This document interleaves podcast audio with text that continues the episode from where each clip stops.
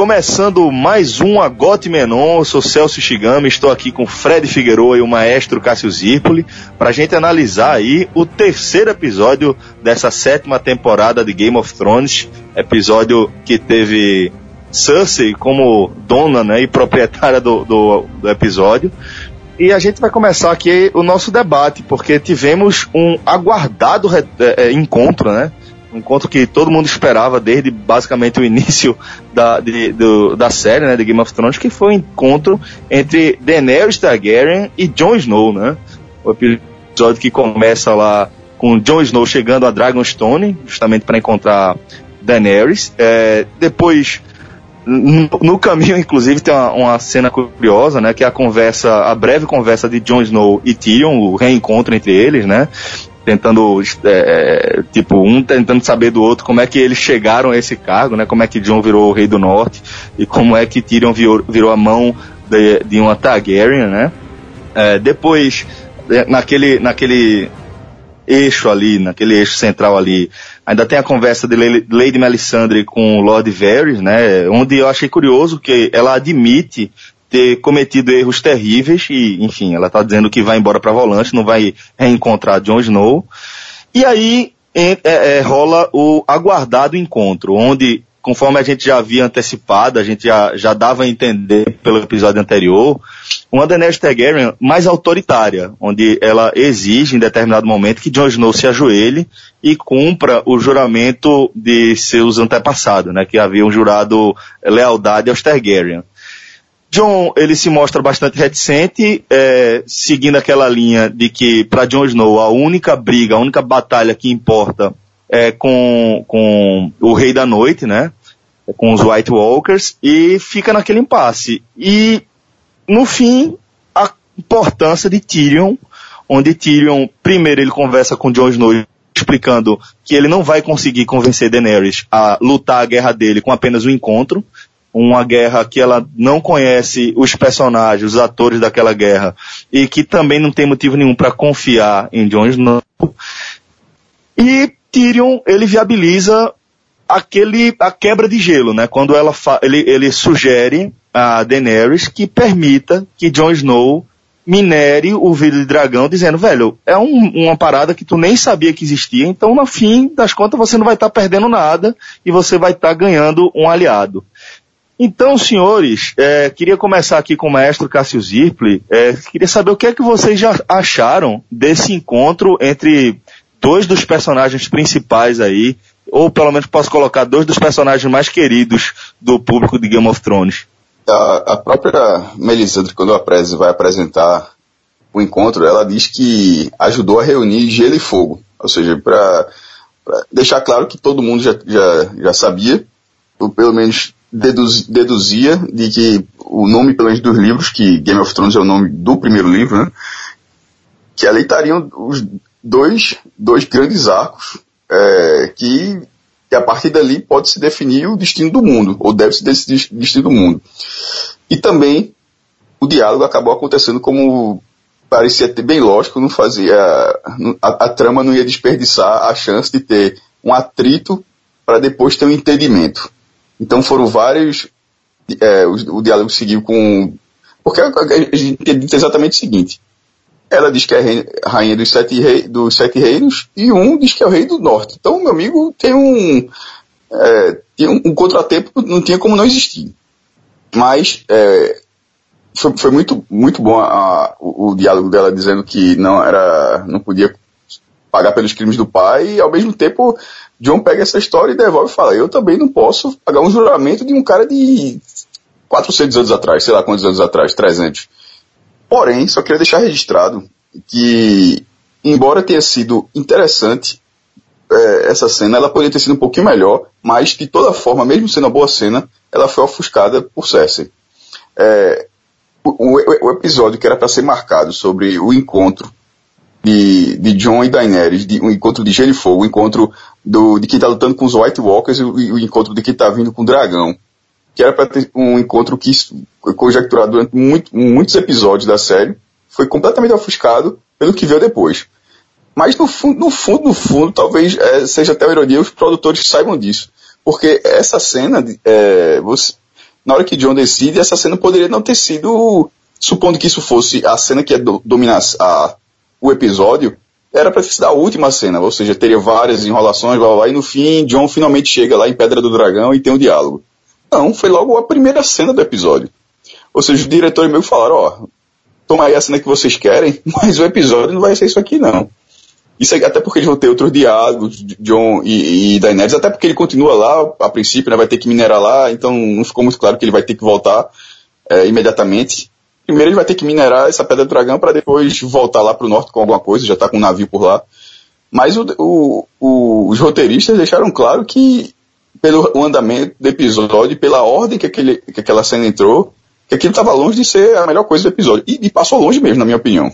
Fred, eu queria também o teu, a tua sobre esse, esse encontro que Cássio destacou, que de fato a gente até esperava, acho que foi Cássio que, que chegou a comentar no nosso Agote Menon anterior, no segundo, que ele acreditava que aquela cena que tava, tinha passado ali nos, nos pós-créditos, né, do episódio o encontro entre Jon Snow e Daenerys seria só no fim do episódio. De fato, foi o que abriu esse, esse terceiro episódio. Mas eu queria a tua impressão sobre esse encontro e as nuances dele, né? Desde, inclusive, também que você destacasse a participação de Tyrion nessa relação entre os dois.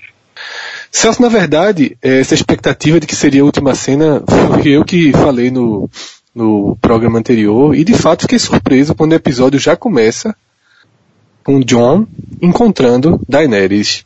E algo que muita gente comentou e me surpreendeu também é a velocidade com que as coisas têm acontecido. Se a gente tivesse no segundo ou terceira temporada, seria a temporada inteira com John atravessando parte do mapa até chegar na Pedra do Dragão. Mas, eu queria, antes de qualquer outro comentário, dizer que para mim faz sentido que nesse momento da, da série as coisas aconteçam com mais velocidade, porque todos os, todas as pessoas que assistem já estão situadas com as distâncias. Todo mundo sabe que quando ele bate ali, ele passou por uma longa viagem. Então acho que os seis, as seis temporadas anteriores se viram para situar todo mundo de, das distâncias, da dificuldade do deslocamento. E quando a gente começa, termina o episódio com o John saindo e começa o outro com ele chegando, já se presume, qualquer pessoa que assistiu essas seis temporadas anteriores, já sabe que aquilo ali levou um tempo considerável, que não foi uma viagem de dois, três dias, né? Foi uma viagem muito longa. Então, eu acho que dentro do roteiro, é, ainda que com, vai na contramão do que aconteceu nas temporadas anteriores, acho que faz sentido daqui para frente ser assim, porque não precisa mais reforçar o que já está consolidado. Sobre o encontro entre eles, é, acho que Cássio já fez uma leitura bem correta. E a única, a única coisa que eu acrescentaria é que pode, pode e deve crescer dentro daquela tensão que existe entre os dois a possibilidade de Daenerys se virar para o norte. Porque Jon Snow tende, né, isso é uma lógica até de roteiro, de construção, mas Game of Thrones nem sempre segue o que o público considera lógico, mas é uma tendência de que, como o Cássio falou no nosso programa anterior, vai haver um momento de tensão entre eles, é natural, ninguém pode imaginar que John cruzaria aquele portão e já seriam grandes parceiros, ou seja lá o que, o que for. Óbvio que haveria esse momento de tensão, que começa a ser desconstruído naquele diálogo que eles têm no Mirante, né? Já é um diálogo mais amigável, construído por Tyrion. Tyrion, que é a peça-chave para que haja essa possibilidade de, de elo. Se não fosse Tyrion, não, não daria certo esse encontro. Então, quando ela já começa a, a aceitar que John faça sua mineração voltando-se para a Guerra do Norte, talvez Daenerys entenda essa como a bandeira principal e todos os símbolos da temporada são relacionados a White Walkers. Quando você digita hashtag no Twitter aparece um caminhante branco. É, é fundamental que se considere a possibilidade de rapidamente o foco ser voltado para o norte e não para o sul, onde Daenerys tem tido sucessivas derrotas e a gente vai falar disso mais para frente. Mas Tyrion aí faz o que se espera dele. E tem um diálogo, uma parte do diálogo muito, muito interessante. Foi um episódio de grandes diálogos, diga-se passagem. Grandes diálogos mesmo. O tempo inteiro a gente viu um, um roteiro e muito bem construído e muito, muito bem escrito. E Daenerys e John estão conversando sobre é, como ele fala muito, né? E ela fala, pô, é o que ele sabe fazer, né? Todo mundo gosta de fazer o que, o que, o que melhor sabe. E Jonathan responde, eu não. Talvez porque o que ele melhor saiba seja lutar e ele procura paz. Mas Tyrion aí foi, foi um elo fundamental já na sua, nas suas táticas de guerra. A imagem dele em relação para Daenerys já começa a ficar questionável, né? Porque a gente viu a primeira derrota no, no episódio anterior e nesse episódio uma segunda derrota que também a gente vai comentar ainda ao longo desse programa. Bom, então vamos entrar aí nessa, nessa parte que o Maestro antecipou, o Fred também já antecipou, porque na verdade foi um episódio que Cersei mostrou realmente que ela de fato aprendeu muita coisa com, com o pai ao longo desses 40 anos de vida, né? Coisa que ela até menciona no primeiro episódio. É, que, que, inclusive, o nome desse episódio é The Queen's Justice, a Justiça da Rainha. É, é, não por acaso, né? Cersei mostrou uma habilidade gigantesca ao longo do episódio. É, e se a gente for pensar como roteiro, foi um episódio que foi construído para mostrar de fato a força de Cersei, né? Desde o começo ali, do, do início ali desse eixo, quando Euron entra é, é, em, em, Porto Real, né, sob cavalo, carregando Lady Elaria, uma das serpentes, Lady Greyjoy, todo mundo é, acorrentado ali pelo pescoço, ele entra no, no, no septo não, mas ele entra lá no, no, naquela sala do trono a cavalo, carregando elas e oferecendo como presente, né? E aí vem aquela cena emblemática, sim, ainda nesse, nesse, nesse breve discurso aí entre Cersei e Euron, ele deixa claro que o que ele, a recompensa que ele espera é o casamento com, com Cersei. Ela promete que casa com ele se eles vencerem a guerra. Depois tem aquela provocação dele a Jaime Lannister. E aí vai pra cena onde Cersei conversa com a Elaria, a, a mentora, a assassina na verdade de, de Micela, a filha dele, e ela retribui de maneira bem cruel, bem a Cersei mesmo, né? Quando ela é, vai conversando, torturando psicologicamente a Elaria, beija a filha dela com veneno, que foi exatamente a maneira como Marcelle morreu, e deixa ali as duas numa situação onde a mãe vai ser obrigada não apenas a ver impotente a morte da filha ali na sua frente, mas vai, vai ter que presenciar ela entrando em estado de, de decomposição, apodrecendo realmente. Então, é uma cena muito forte, que na sequência também já mostra uma, uma cena forte de, de Cersei mostrando que ela, como rainha, ela está fazendo e pretende colocar em prática tudo que ela sempre sonhou, ela passa a ignorar o fato, o julgamento das pessoas em relação ao relacionamento dela com o né? E depois tem aquele diálogo que, que Fred comentou, não sei se foi em off se já foi aqui no programa, do debate entre Cersei e o representante ali do Banco de Ferro.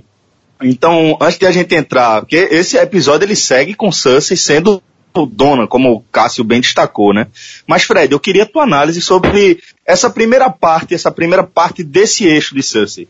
É uma primeira parte longa já, né? Difícil até de ir colocando cada coisa em seu lugar. É, desculpa começar, até então. se, eu, se eu me alonguei demais, é que acho que só para a gente poder começar o debate. Exato. Eu vou inclusive começar, Celso, então, pela, pela vingança, pela cena em que ela recebe, né, o, o tão prometido presente e corta depois para já nos porões ali na, na masmorra do castelo. Ela, naquele, não é um diálogo porque Elaria está com amordaçada e não pode responder. Ela dialoga apenas com os olhos, mas é uma cena extremamente forte e Cersei mostra toda a sua sua sede né, de, de vingança e mostra que não tem limite. Ela vai quando ela vai passando as possibilidades de vingança que passaram pela cabeça dela, são todas extremamente duras. E o desfecho, o que ela escolhe como pena, como devolução à morte da filha, é absurdamente brutal. E, de fato, pensando pela, pela, pela ótica de Cersei, foi a melhor ideia possível, né? Porque a brutalidade no qual ela condenará ela é impressionante. Envenenou a filha, que está amarrada na frente dela. Ela vai ver a filha morrer, morrer aos poucos, e continuará ali vendo a filha entrar em estado de decomposição aos poucos. E tenho certeza que qualquer pessoa ia preferir morrer do que ter que passar por tudo que, que a Hilaria Sandy, Hilaria Sandy tende a passar nos próximos nos próximos episódios. Então, Celso, para a gente ir dividindo não ficar muito longo, eu vou me ater primeiro a essa vingança, porque aí Cássio também pode comentar essa vingança e depois a gente passa para as outras partes, porque como você fez uma abertura muito longa, é, eu, eu, teria que fazer também um comentário muito longo, depois Cássio outro comentário muito longo, então eu vou focar primeiro só nessa vingança direta a Elária e a Tiene, claro, também, que acaba morrendo, que é, que é quem vai pagar, né, inicialmente pelo, pelo, pelo crime que a mãe havia cometido. Então, Cássio, me fala aí o teu ponto de vista sobre essa vingança de Cersei. Além, como vocês falaram já, sobre muito bem escolhida, assim, nesse contexto, claro, a vingança de Cersei, mas o, quanto a cena foi, foi foda, porque é, ela aterroriza Elária até a morte. Veja, na hora que acontecer essa morte, da forma como será, será absurda. Mas até ali, ela, ela, ela vai criando, ela vai criando um clima de, ó, eu poderia, até porque, por exemplo, o Montanha, que, que agora virou aquilo, o guarda pessoal dela, tá na sala, o tempo todo na frente, para deixar bem claro, ó, aquele cara tá aqui, o que matou o Berim, explodindo na cabeça dele, tá aqui, e eu tava na dúvida se eu faria o mesmo com você, mas seria muito rápido, se eu desfalaria você, enfim, aquela coisa toda, e ela vai ali deixando já a mulher em pânico para no final, quando você acha que ela está ainda em dúvida sobre o que fazer, ela vai lá e dá um beijo na filha. Então, assim, meu irmão, na, na filha de, de Elaria. Essa cena definiu que Cersei não joga brinca. Assim, ela nunca jogou na, a brinca, na verdade. Mas nessa reta final, não espere qualquer compaixão dela em nada. E, e muito pelo contrário. É, essa, aquela cena do pai dela, onde já pela segunda vez ela é elogiada pelo que o pai fazia, que, ou seja, que dos três filhos ela era o retrato do pai em, em termos de organização tática, de, de, organização de guerra, e mesmo não tendo o exército de magia com, com dragão ou feiticeiro ou dado do tipo, simplesmente tendo o exército dela é, é o exército mais humano, não no sentido de ser bonzinho, claro, no sentido humano de ser real, dentro desse, de, de, desse, dessa, dessa guerra. E mesmo assim, o, o, início da temporada, a gente até falou no episódio 1 que seria difícil para ela, mas ela tá dois, dois passos à frente e a quantidade de frente que ela tá, pô, é como você mesmo falou, é, parece político com agenda cheia. Ó, que César tá na hora aqui de condenar a minha, vai lá, pô, César tá na hora aqui de conversar com o Banco de Ferro, tá lá, buf. César tá na hora agora de, de fazer a guerra, vai lá. E ela consegue, tá conseguindo organizar tudo. Então já vinha assim, assim nos primeiros episódios, a, a guerra de Euron, no segundo, foi esse indício. E agora nesse terceiro. Só deixando a ponta aberta de que para isso tudo tá acontecendo, ela tá tendo, na minha opinião, ela tem que ter alguma informação. Tá claro que ela tem que ter alguma informação de alguém tá traindo Daenerys. E esses dois episódios cortaram muito a lista. Tiraram a própria Elaria, tiraram Yara Greyjoy, tiraram Olena, que a gente vai falar mais pra frente, então vou. É, Verme Cinzento, que, que levou um fumo lá em Rochedo Casterly.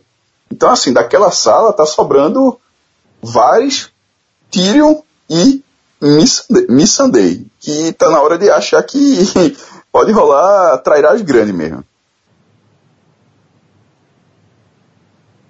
Fred, então vamos, vamos seguir aqui com a nossa a, análise. Eu queria que você fizesse uma análise do, do debate, do discurso, na verdade, do diálogo entre Cersei e aquele representante do Banco de Ferro. O que é que te chamou a atenção naquilo ali? Achei fantástico, achei para mim um dos melhores momentos do episódio, justamente porque traz aquela face de Game of Thrones política. E quantos e quantos países não, não há um diálogo muito parecido entre quem tem o dinheiro e quem tem o poder. Porque naquele, naquele diálogo mostra que quem tem o dinheiro, as Odebrechts da vida, ali na verdade representada pelo Banco de Ferro, mas eh, quem coloca o dinheiro nas campanhas, faz uma aposta a saber quem vai ficar com o poder.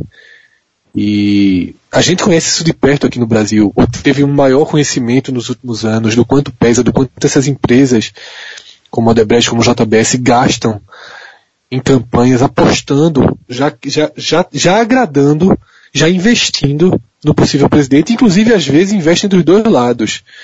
E eu acho que essa ligação que Game of, Thrones, Game of Thrones tem com a política, Verdade. que é a parte mais real da série, é fundamental. Não é só fantasia, não é só guerra. Sempre teve esse jogo político entre eles. E, essa, e o Banco de Ferro foi super bem encaixado dessa forma. Então, eu, eu como, como espectador, eu vibrei com esse elo que sempre foi, na minha visão, o que eu mais gostei de Game of Thrones, que é toda essa relação política, esse, essa tensão política que a série também tem, e que consegue enca encaixar aventura, guerra, fantasia é, muito bem ao lado dessa, dessa costura política.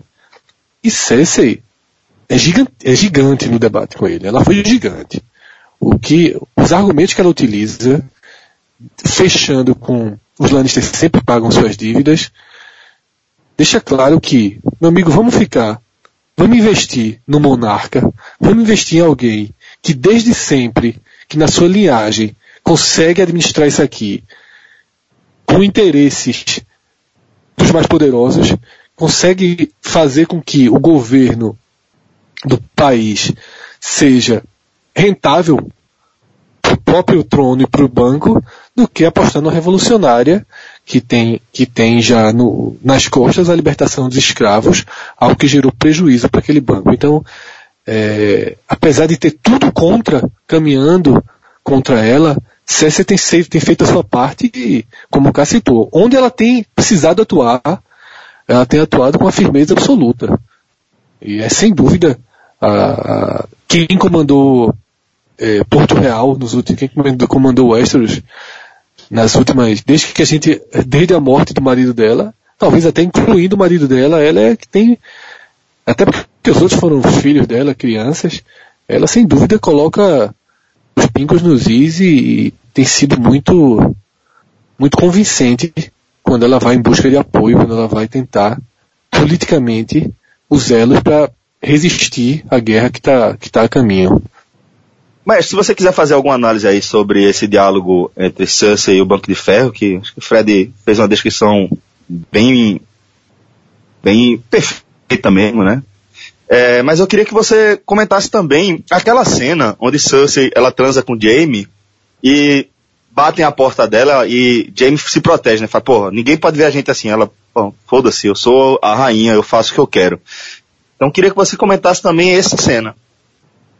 Sobre o Branco de Ferro, é, a cena foi coerente com a outra que, que eles tinham aparecido, que foi quando, quando Stannis foi lá é, no, no, outro continente, em Bravos, que é o Banco de Ferro de, de Bravos, né, para conseguir um, recurso para bancar a guerra dele lá no norte.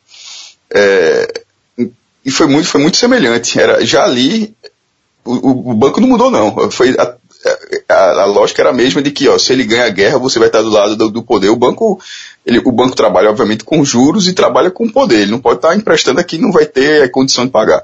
E sobre a cena de, de, de não, estou dizendo que isso é certo, não, estou dizendo que é o que o Banco de Ferro faz. É, e sobre, e, e sobre Cersei, o cagando e andando é meio assim, interno. Não é que a população saiba, ou talvez até saiba, mas ela faz o seguinte: quem souber não vai dar um pio. Porque como ela já está jogando terror, aquela, aquela atriz, aquela atriz, aquela personagem que, que não, não, não, se falou o nome, não lembrei dela, mas que abriu a porta, enfim, uma atendente dela, e viu aquela cena, não vai dar um pio. Porque ela é doida. E se der um. Veja, ela, tá, ela tem o controle das pessoas que estão sabendo, por exemplo, que ela sabe, se vazar qualquer coisa, decapitado. E, e a, a, própria, a, própria, personagem sabe, a própria personagem sabe disso. Então, o, o, ela tá ligando foda-se justamente porque ela já ligou foda-se na, na governabilidade, inclusive. Então vamos seguir aqui pro desfecho, né, do episódio, que é a parte das batalhas, a guerra propriamente dita, a guerra além da política, né. É, primeiro tem um breve ali diálogo de Daenerys já mostrando insatisfação com tudo que estava acontecendo e ela tentando discu discutir uma maneira de destruir a frota de Euron. Ela até sugere montar um dos dragões e ir atrás da frota de Euron destruir toda a frota, e, é e, ela é desaconselhada, e para mim faz todo sentido, você não pode colocar é, um, a rainha ali, né, ou, ou a pessoa que está em busca desse, desse título, que é personagem central da oposição, vamos colocar dessa forma, é, bota ela numa frente de batalha, onde você não sabe exatamente a localização dos navios daquela, daquela frota, e como, como é, um dos conselheiros lá dela destaca, os dragões, beleza, eles têm a pele lá mais dura tal, vão sobreviver a alguns ataques, mas basta alguém acertar uma flecha em você e acabou, né? E aí, em seguida, passa ali para aquela, para aquela, é, é, ela, ela se pergunta, bom, como é que tá o Rocher do Casterly? E aí começa com Tyrion falando Rocher do Casterly é uma fortaleza praticamente impenetrável, tá, e, e etc, mas que, como ele foi designado pelo pai para construir é, a rede de esgotos, e isso deixando claro que o, o, a, a, consideração que o pai tinha por ele, o tipo de serviço a qual ele ficava incumbido, né? E ele, ele explica que ele construiu uma saída secreta para ele e para as fuleiragens dele, né? Para ir atrás da, das prostitutas, das festas, da cachaça que ele sempre gostou e que acabava sendo é, proibido pelo, pelo pai.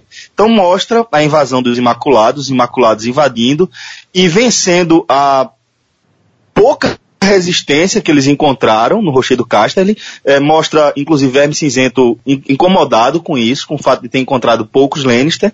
Depois ele olha para o mar, que foi de onde eles vieram, e, vi, e, e, e, observa, né, só testemunha a frota dele sendo destruída pela frota de Euron, mais uma vez sendo decisiva aí nessa, nessa guerra. E aí corta a parte que é o, o, o checkmate aí desse episódio, né? Desse episódio, claro. A gente tá falando de uma guerra que vai se estender aí. Que é a decisão, pelo que eu entendi, uma decisão que coube a Jamie Lannister de abandonar o Rocher do Casterly, porque ele fala, bom, aquilo ali para mim não tem nada além de lembranças da minha infância, mas de riqueza já acabou, a gente não tem mais o que minerar. Já acabou há um tempo, né? Então vamos atrás de onde tem dinheiro. Que é até uma das cenas do episódio anterior que fala, falam pra vocês, ó, é, o dinheiro você já não tem mais, o dinheiro está no jardim de cima, comida e animais e etc está no jardim de cima, que não é só aliada. E aí mostra Jamie invadindo o jardim de cima, um lugar, um lugar mal guarnecido e é, Lady, Lady Olena, ela até destaca isso, que nunca foi o forte do povo dela lutar, né? E é, toma o jardim de cima, mostra, acho que tem, na, numa das partes que, que Jamie tá, tá entrando no castelo, mostra os, os soldados dele recolhendo ouro, o que já mostra que os cofres de, de, de Cersei vão estar mais cheios a partir do próximo episódio. E o encontro de, de, dele com Lady Olena, onde ele mostra alguma piedade em relação a ela, diante é, das opções que, que Cersei havia, havia cogitado, né, desde esfolar ela viva e expor ela em Porto Real, é, enfim, uma série de crueldades, e Jaime mostra uma certa, colocar dessa forma, piedade, e isso diz que sugeriu, e que foi acatado, que a, a velha morresse envenenada. E aí, depois, ela, acho que ela teve uma postura é, é uma postura de, de, de, de, fato de monarca ali, né? E fala, é, encara esse desígnio sem muito sofrimento, bebe o veneno, agradece e confessa a Jaime que quem matou Joffrey envenenado e descreve como é que Joffrey morreu tinha sido ela. E pede para Jaime dar o recado a Cersei. Então, Cássio, o que é que você achou aí dessa reviravolta dentro do episódio, com o Rochedo Castro ele sendo tomado facilmente pelo exército de Daenerys, mas no fim das contas, Daenerys tomou, na verdade, um grande revés, né? É, na verdade, Tyrion tomou um grande revés, porque a confiança dele em termos de, de estratégia junto a Daenerys vai ficar muito, muito abalada. Porque essa, é, a, ele fez todo um planejamento, na hora que tá, tá tendo a cena da invasão em Rocher do Castelo, de cujo castelo apareceu pela primeira vez na série, na série, na hora que tá tendo, ele tá todo, ele tá tendo uma, toda uma descrição, assim, é, contando perfeitamente, já antecipando como vai ser e tudo acontecendo do jeito que ele imaginava. A gente é, não, é, não vai conseguir penetrar o muro porque não tem, ninguém nunca conseguiu, perderemos muitos soldados, mas por outro lado daremos o drible, entraremos pelo esgoto, ou seja, está fazendo tudo achando aquilo perfeito. E no final leva um drible desse. E detalhe, essa pedra foi cantada porque há muito, há, acho que há umas duas temporadas, é, Time já tinha revelado, Time Lannister, né, o patriarca que morreu, já tinha revelado que já tinha acabado o ouro, como você falou, e já tinha sido lembrado, acho que no início dessa temporada. Então, assim, a defesa de Rochedo Casterly é, não tinha tanto sentido. Assim, ah, você vai comandar o principal castelo do, do oeste, do litoral oeste. Beleza, mas de certa forma, se ele já tem a, a Ilha de Ferro, que é uma ilha do lado oeste, no, aquele castelo ele, ele, tá, ele seria invadido mais cedo ou mais tarde, porque você tem, tem uma frota naval gigantesca do outro lado, e isso não tem minério nenhum ali, não tem plantação nenhuma ali, não tem uma grande. É, não, é, não é farto nem animal, nem, nem em grãos e nada. Não fazia tanto sentido. Seria mais moral, né? Exato, mas aí que tá. Cersei não tem, essa moral acabou, tá, ela tá cagando pra aquele castelo, próprio nessa hora, nem, nem Jaime, como você falou, até a, a lembrança de infância de Jaime, de, de próprio tiro, até isso se esvaiu naquele cenário, era só realmente um castelo que onde, onde oferecia muito pouco. É, não é, por exemplo, onde é o gargalo, onde é, tem um, uma localização lá que se você dominar, você comanda a ligação entre o norte e o sul indo a pé. Ali não é nada. Ali não, você não, não teoricamente, você não, posso estar muito enganado, mas você não mata o caminho de, de, lugar nenhum. Você tem como chegar mais ao sul, na cidadela, que é lá mais para baixo, indo por outro canto, enfim foi muito inteligente abrir mão daquele castelo, pegar todos aqueles soldados para ganhar o castelo que interessava, que, como você falou muito bem, Jardim de Cima tem, to, tem tudo que vai se precisar nessa guerra, que se, se, a, se, a, se o grande inverno está chegando, e o grande inverno não é uma questão de magia, nessa história, se não me engano, de 10 em 10 anos, ou muito mais, de, de tempos em tempos, acho que é de 10 em 10 anos, 50, 50, acho que é algo, esse inverno realmente é mais rigoroso, então é algo que não é de magia, é desse universo que acontece. Então, estão, e, e como está chegando, e os corvos já foram enviados à cidadela dizendo, ó, está oficialmente o inverno, o, o, inverno chegou.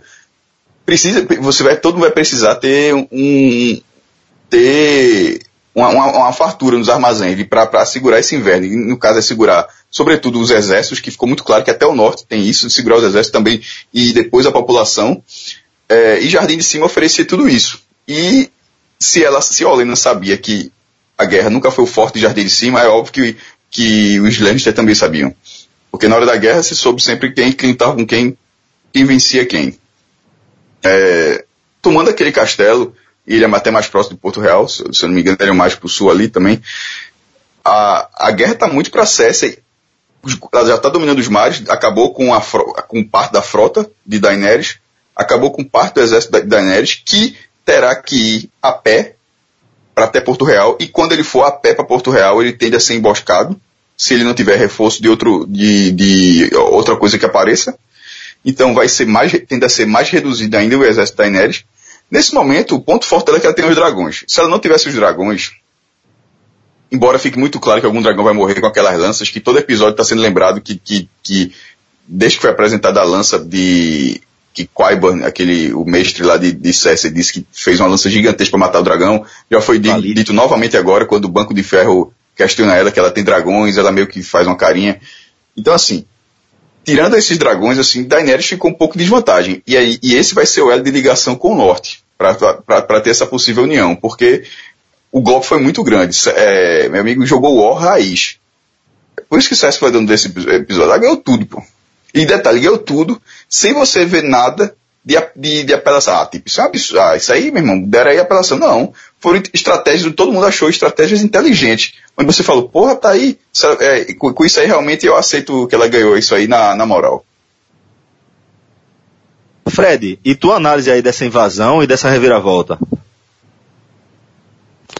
Celso, a única coisa que eu quero acrescentar, para não ficar repetitivo, é que quando corta da imagem já, já do, do exército Lannister chegando no Jardim de Cima, que a primeira imagem que mostra é o exército caminhando, né, com, com o Jaime, com, com o Jaime conduzindo. E aí corta para Olena na, na janela do castelo, observando o exército chegando e se retirando da janela. Naquele momento, eu interpretei ela como uma traidora.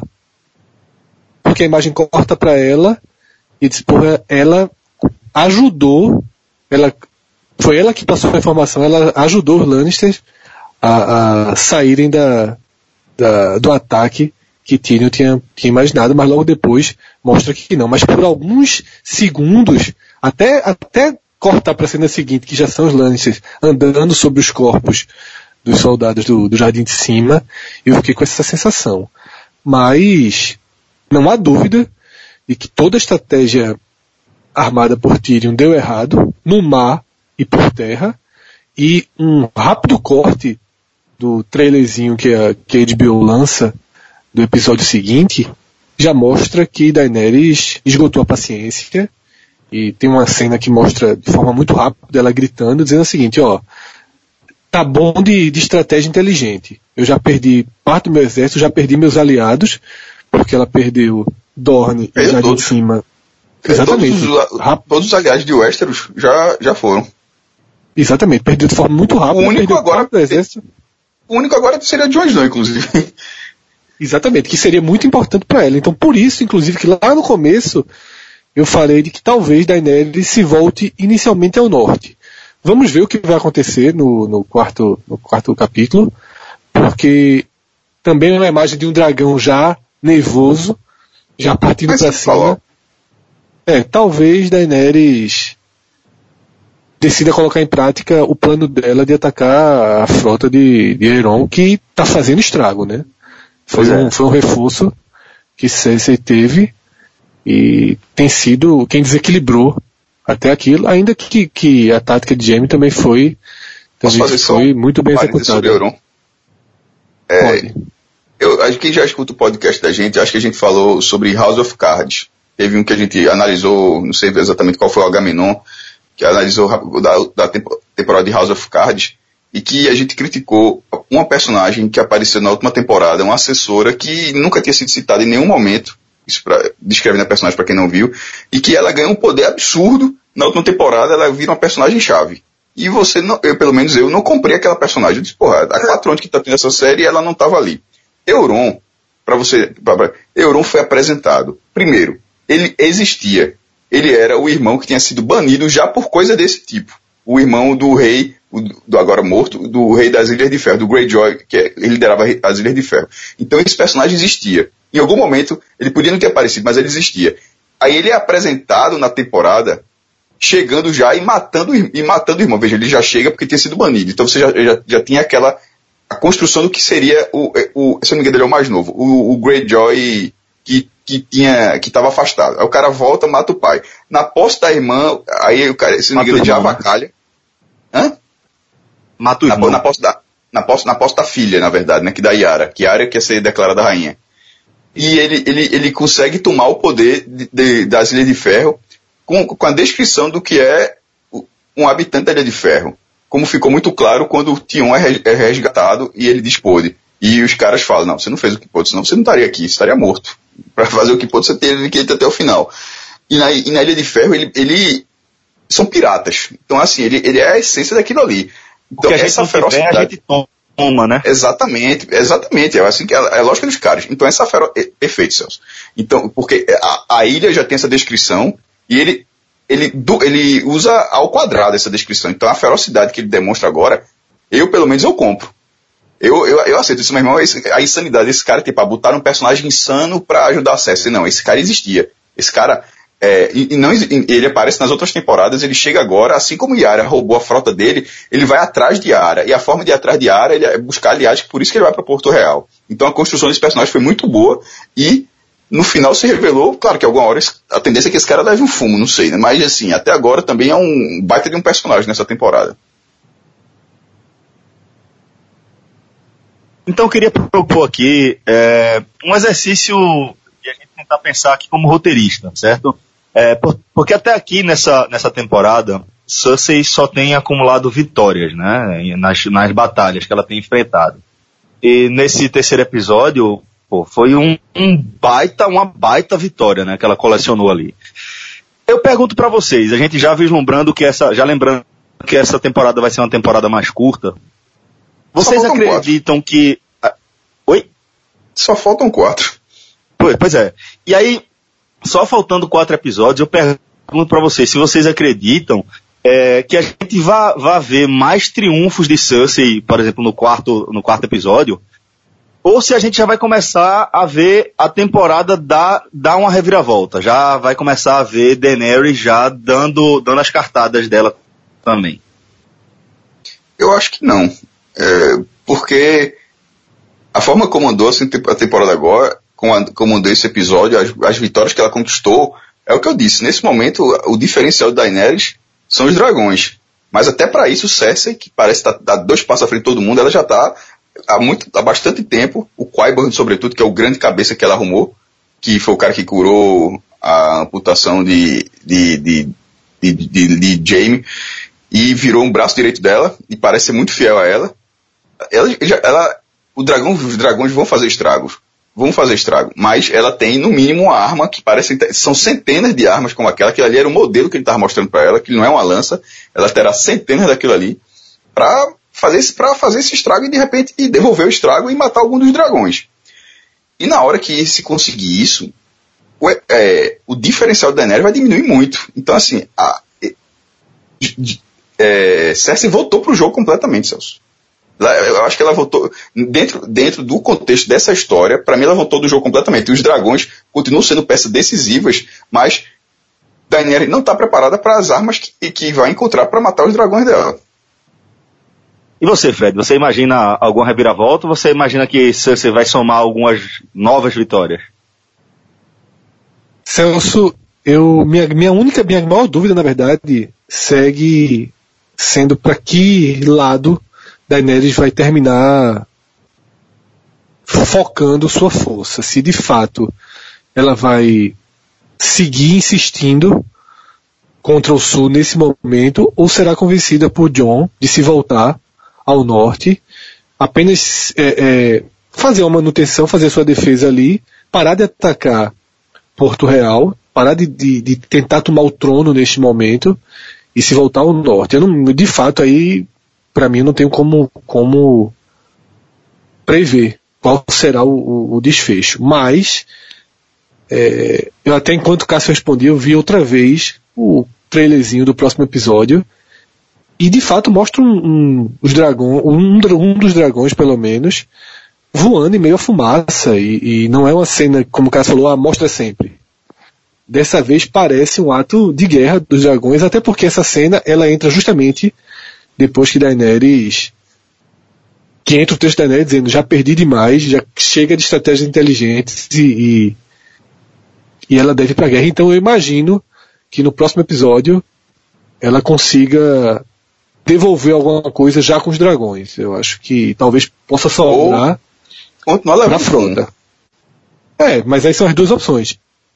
Por uma lógica de roteiro, eu acredito que na próxima talvez ela consiga uma primeira vitória e pode ser justamente contra a frota que a gente que a gente que ela que é o desejo dela né? pode ser que ela diga ó Galera. cansei de ouvir vocês agora eu vou ouvir eu vou seguir meus instintos eu vou com os dragões começar a reverter essa estratégia até porque senão parte do exército dela continuará preso então nesse momento ela está muito muito enfraquecida Fred é, só que eu tenho falado, falado alguns minutos atrás sobre atrair é, sobre o possível caso exista mesmo possível traíra, quem está passando as informações.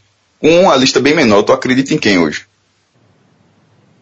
O, o, o quem está traindo Daenerys, né? Daquela reunião da estratégia militar e de que tudo foi antecipado. Ou seja, a galera tinha que saber que o que ia acontecer para ter feito isso.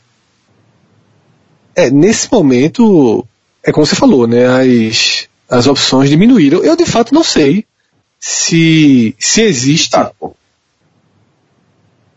não sei se existe o traidor, Cássio. Eu acho que a, eu, eu levantei a possibilidade de traidor numa falha de roteiro. Nesse momento, se tiver assim, o mais óbvio para mim seria o Eunuco. Eu não consigo imaginar que Tyrion seria o traidor. Melisandre também. Acho que ela, ela é muito distante. É, ela é muito distante do, do, do, do contexto lá de Porto Real. Então, sobraria para quem sempre traiu. E até porque a gente tem, vamos lembrar, o diálogo fortíssimo de Daenerys oh. com ele, né? Um, Na, no episódio anterior. Uma, hora, da, hora da teoria. Um, um, um, seguidor, Arthur Nogueira, falou comigo. E vê como é interessante essa história, galera. É, quando o Sordavo chega na Pedra do Dragão e ele é recebido por Missandei, ele não reconhece o sotaque dela. Depois que ela fala que ela, que ela fala da, que ela é da ilha de Naf e tal, e aquele diálogo foi completamente perdido. Ah, isso é só teoria, é a hora da teoria só, que eu achei muito interessante.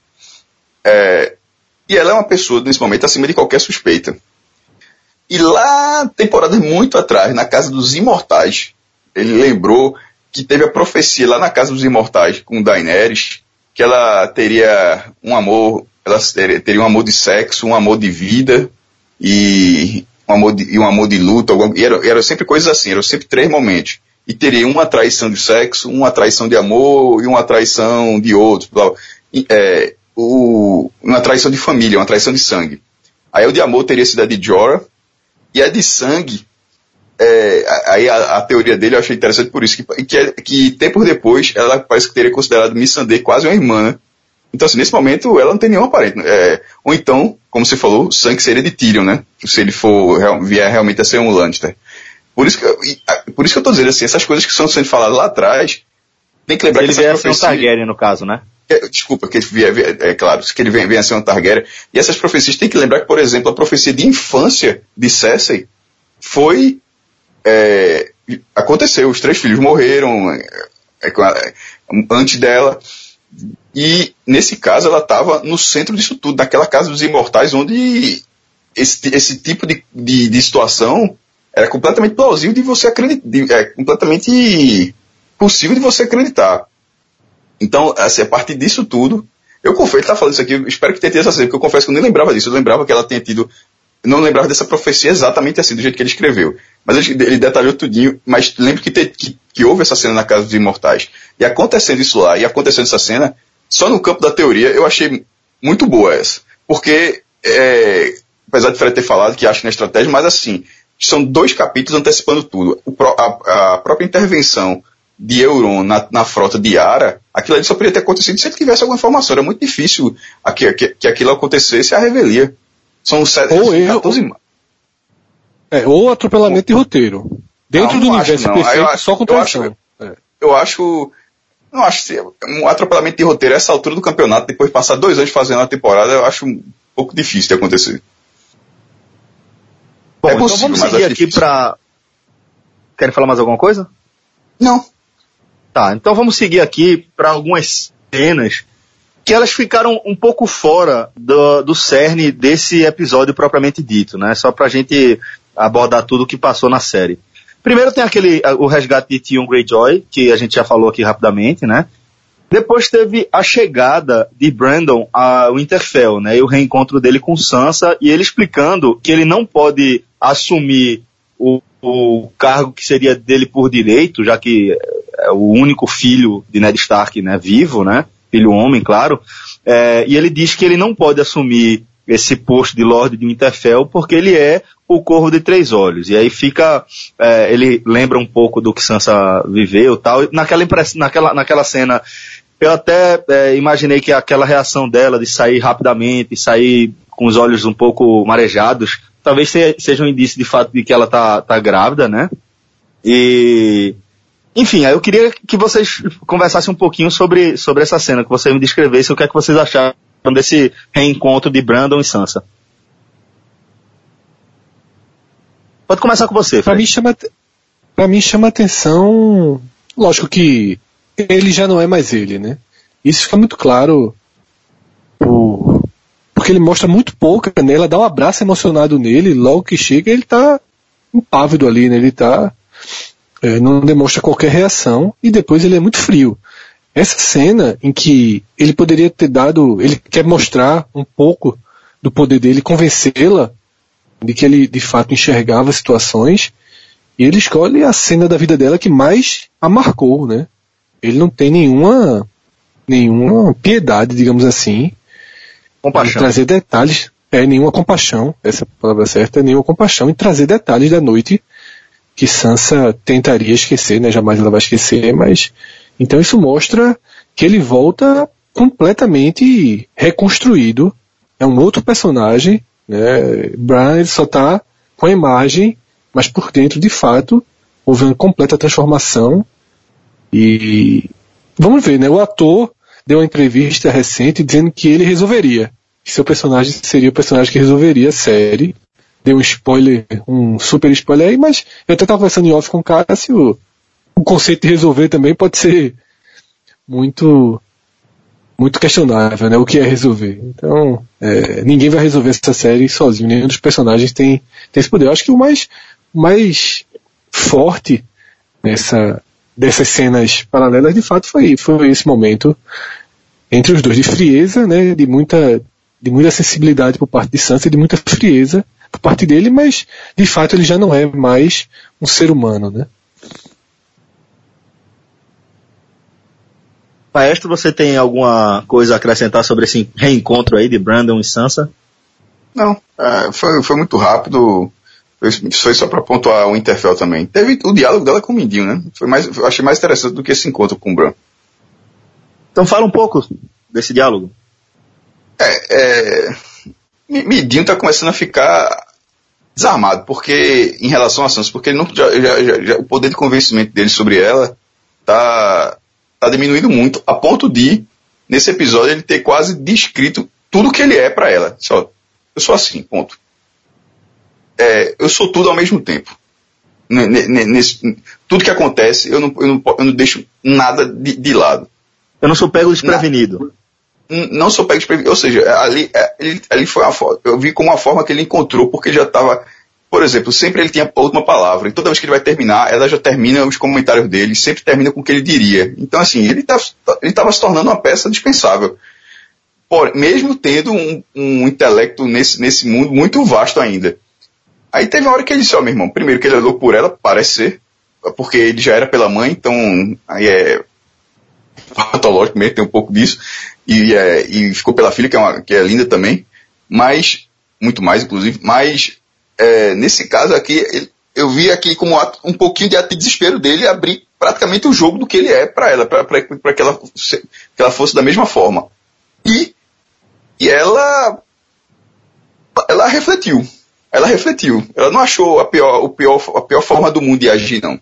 E isso que é, que é algo que pode ser costurado, inclusive, com a relação com o John vinha sendo é, criado um afeto que no, no, passado Sansa não tinha, mas nessa volta, depois de tudo que a família passou, ele, ele, eles tiveram. E nesse momento, ela, ela dando ela dando moral para isso que Midian falou, pode acabar virando um, um pequeno problema mais para frente.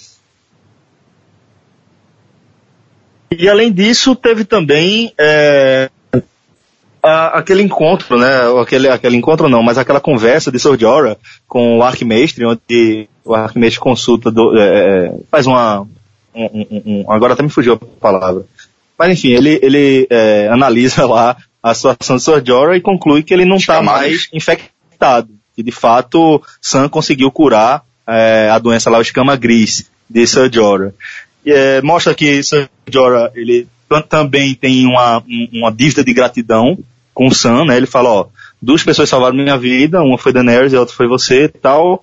É, Sam é, rebate, retruca, dizendo que é o mínimo que ele podia fazer, que o pai de Ser Jorah salvou a vida dele algumas vezes na, na, em Castle Black, né?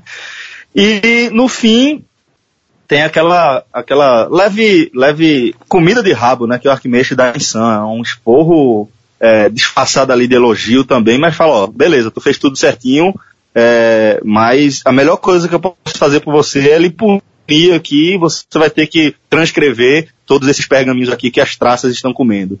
É, o, o, prêmio que eu estou dando para você é não expulsar você da cidadela. Eu vi diferente. Aqueles pergaminhos, aí pode ser viagem minha, mas aqueles pergaminhos da sala daquele arquimestre aqueles pergaminhos talvez não sejam aleatórios, professor. Aqueles, aqueles pergaminhos verdade, verdade. talvez, aqueles pergaminhos pode ser assim, ó, porra, se esse cara conseguir, porque ele deixa muito claro que pouquíssimos cirurgiões da cidadela, de mestres muito capacitados, muito experientes, não conseguiam fazer aquilo. E o cara que chegou agora conseguiu, e tanto que ele já estava curioso para saber o que é que você fez de diferente para fazer. De repente, aqueles pergaminhos ele trabalha muito nessa situação, tanto é que ele já tinha feito, ele, ele já estava fazendo autópsia, ele estava fazendo essa, então assim, ele é muito dessa, é, dessa ciência é, da, da, saúde, né? De doenças incuráveis, de fórmulas, disso, daquilo. Então aqueles pergaminhos que, que estavam na sala, na sala dele, não era, a cidadela é gigantesca, aqueles pergaminhos não estavam em outro lugar, estavam na sala dele, aqueles pergaminhos talvez tenham conteúdo, é, tenham conteúdos interessantes, onde é, aquilo seja um ensinamento, beleza, vai ter o trabalho que de transcrever tudinho, beleza.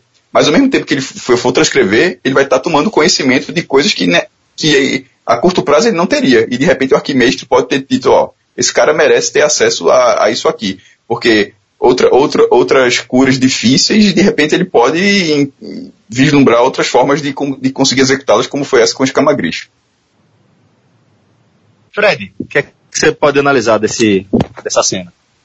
Não, gostei muito da, da interpretação de Cássio. Gostei muito. De fato, pode ter algo mais do que um, um simples castigo ali, e eu fecho com a visão de Cássio.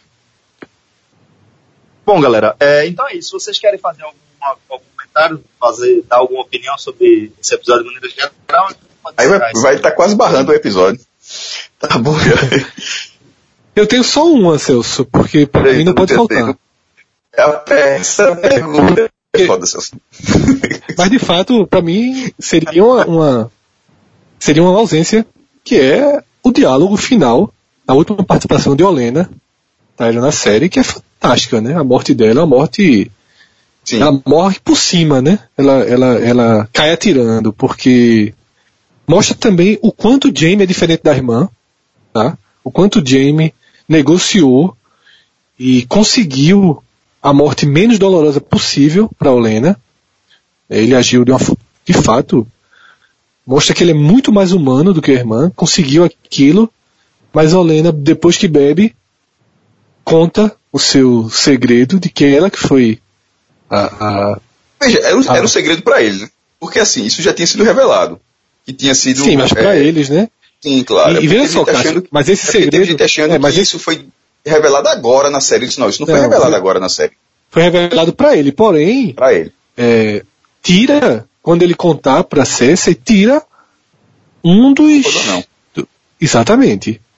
Cersei odeia, já odiava Tyrion, mas aumenta completamente e prende ele justamente pelo, pela suposta participação dele, pela suposta participação dele na morte de Joffrey, quando na verdade foi toda conduzida por Olenna. Então ela, ela tem uma morte digna, apesar de tudo, ela tem uma morte por cima e consegue. É, é interessante isso, ela consegue se vingar da própria morte minutos antes de morrer. Na verdade, ela contou com, ela contou com person, ela contou com um perfil construído de Jamie. Porque como você falou que ele é diferente da irmã. Porque depois de ouvir aquilo, eu pensei, esse cara vai jogar essa doida da janela. Porque o jardim de cima era altíssimo aquilo ali, é um edifício gigantesco, aquela torre onde ele estava. Na hora que eu pensei que cortaria a cabeça. É, qualquer eu coisa desse tipo, tira, tiraria a espada, cortaria a cabeça, pegaria, jogaria da janela, que, que, que ela, eu acho que no, que ela, no fundo, eu acho que ela falou aquilo para tirar ele de si. Ela não falou aquele tipo, tô tomando meu veneninho e ele vai ouvir isso, vai ficar calado, não. Ela, ela quis assim, ó, tirar, tirar ele do sério, ou seja, morrer, como você falou, cair atirando. Eu, eu, achei, eu acho que por mais que ela tenha feito aquilo, ela talvez ela tenha ficado ainda frustrada por não ter reagido. Mas a forma dele não ter reagido aquilo pode ser um pouco desse Jamie atual. Que por outro lado, fica aquela dúvida se isso pode desconstruí-lo também, né? Porque pode tirar ele do sério a partir de agora de, de, de dele criar um ódio e se aproximar da irmã. Espero que isso não aconteça, porque ele, ele faz um, ele faz um balanço ponto, né? muito interessante com o Cersei. Bom, galera, é isso então. Dá pra gente encerrar aqui esse episódio. Nossas aventuras aqui por Game of Thrones, nossas aventuras por Westeros. Um forte abraço a todos, galera. Até a próxima. Valeu, Fred. Valeu, maestro. Abraço. Abraço. Falou, galera. Tchau, tchau.